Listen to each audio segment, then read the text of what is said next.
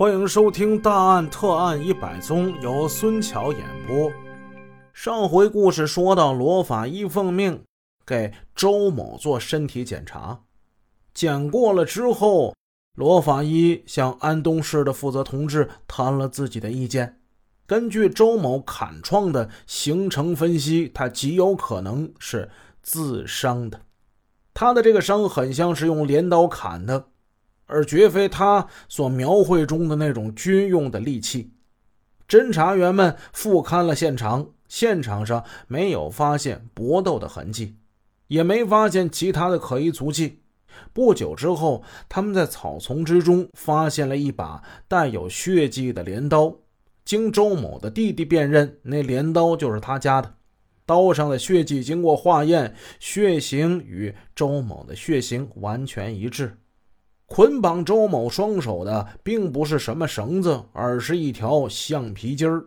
后来发现周某裤子上的橡皮筋儿被抽掉了，正是绑缚他双手的那一条。绑缚的方式很简单，也是他自己就能够做到的。种种迹象表明，这是一起假案。在大量的证据面前，周某流着眼泪，终于承认了他身上的损伤是自己用镰刀砍伤的。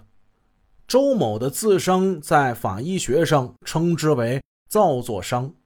法医工作实践之中，经常会遇到某些人为了达到个人不可告人的目的，有意识的用某种致伤物造成自身损伤，或者是残废，甚至死亡。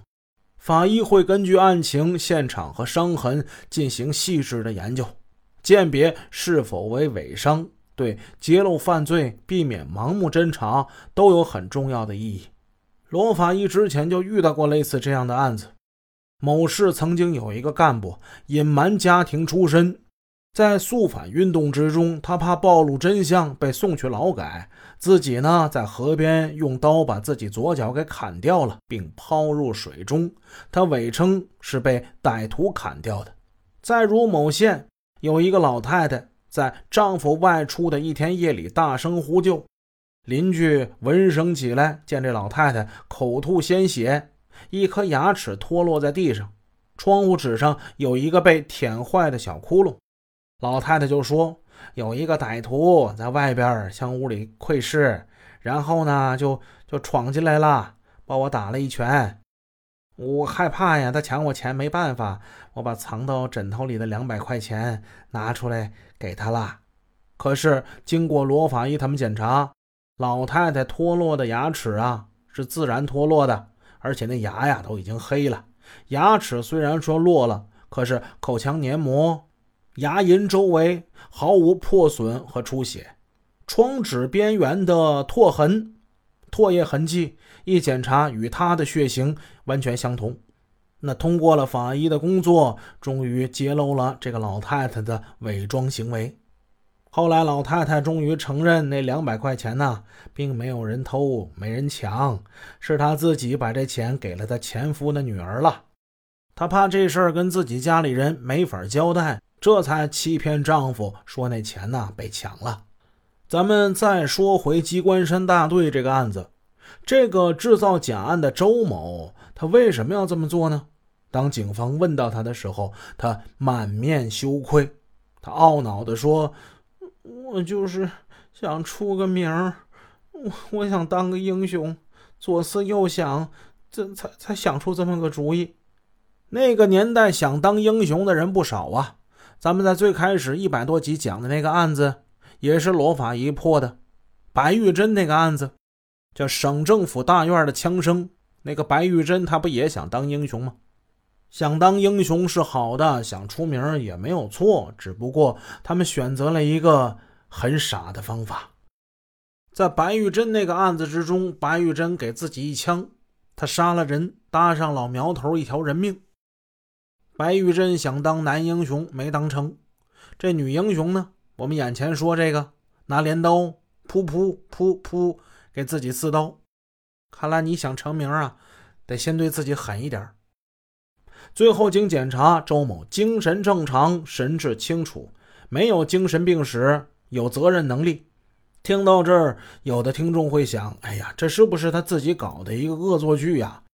嗯，其实还真不是，只能说生活在那个时代的人，经的、见的、感受到的，比我们现在的人呢，相对要少一些。尽管说周某欺骗手段未免太拙劣，可大家要知道，即使是这样拙劣的一个骗局，周某可是反反复复琢磨了好几个月才想出来的。哎，无知是多么的可怕呢？这个案子最终被罗法医没到一个小时就给破了。咱们再说一个案子，在人们的印象之中，法医总是在刑事犯罪案发生之后才进入现场，按部就班、从容不迫的进行勘查检验的，所以他们的工作缺乏这种惊险曲折的魅力，跟那些经常与犯罪分子周旋搏斗的侦查员。他们相比的话，法医好像是略有一些逊色。诚然，法医面对的通常是被害者的尸体，而不是穷凶极恶的犯罪分子。但法医肩负的责任与工作的艰苦，也是侦查员的工作不能比拟的。在某些特殊情况之下，同样需要法医和侦查员一起冒着生命危险去进行工作。比如说，发生在一九八三年的“五二五”特大杀人案的案件之中，罗法医等刑侦技术人员就是在犯罪分子的枪口威胁之下勘察现场的。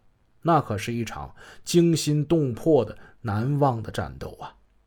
一九八三年五月二十五日凌晨，沈阳市公安局刑警支队值班室从电话之中得到报告。沈阳于洪军用机场发生了杀人案件，已死两人，伤三人。犯罪分子携枪逃走，去向不明，要求派人协助勘察现场并追击歹徒。一九八三年可谓是多事之秋，很多人知道这一年是严打，沈阳那一年不太平啊。仅仅就是在二十天之前，也就是一九八三年的五月五号，曾经发生了震惊全国的劫机案。位置呢，不是在沈阳的桃仙机场啊，在沈阳的东塔机场。当时还没有沈阳桃仙机场呢。劫机发生在沈阳东塔机场。那么五月五号到五月二十五号，仅仅就是二十天。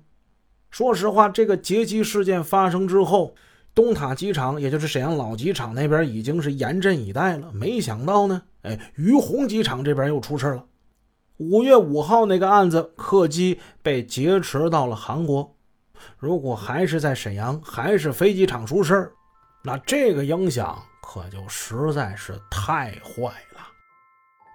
本集已播讲完毕，下集内容更加精彩哦。